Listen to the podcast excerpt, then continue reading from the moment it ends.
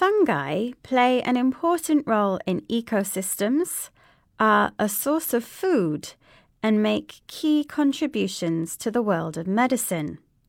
So, why do we know so little about them?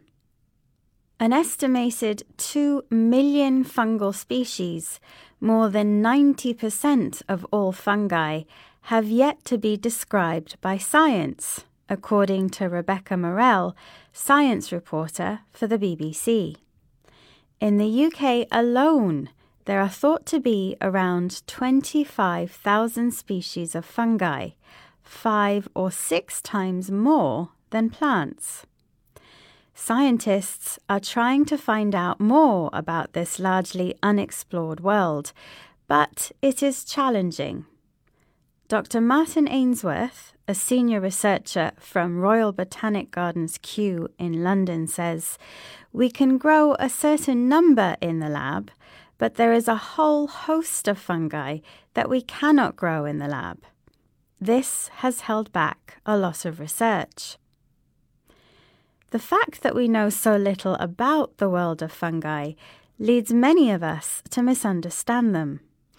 A lot of people are afraid of poisonous mushrooms, says Dr. Jassy Drakulic, a plant pathologist. But only a very small proportion of the thousands of species of fungi in the world can cause disease. Most are harmless and often beneficial, called by some the hidden helpers of our environment. Some fungi provide food and shelter for wildlife, help plants absorb water and nutrients, and recycle waste and dead matter. Other types of fungi grow on the roots of trees and plants, forming a huge underground network that helps nourish trees. Fungi are really the behind the scenes team that are doing all the work, adds Dr. Ainsworth.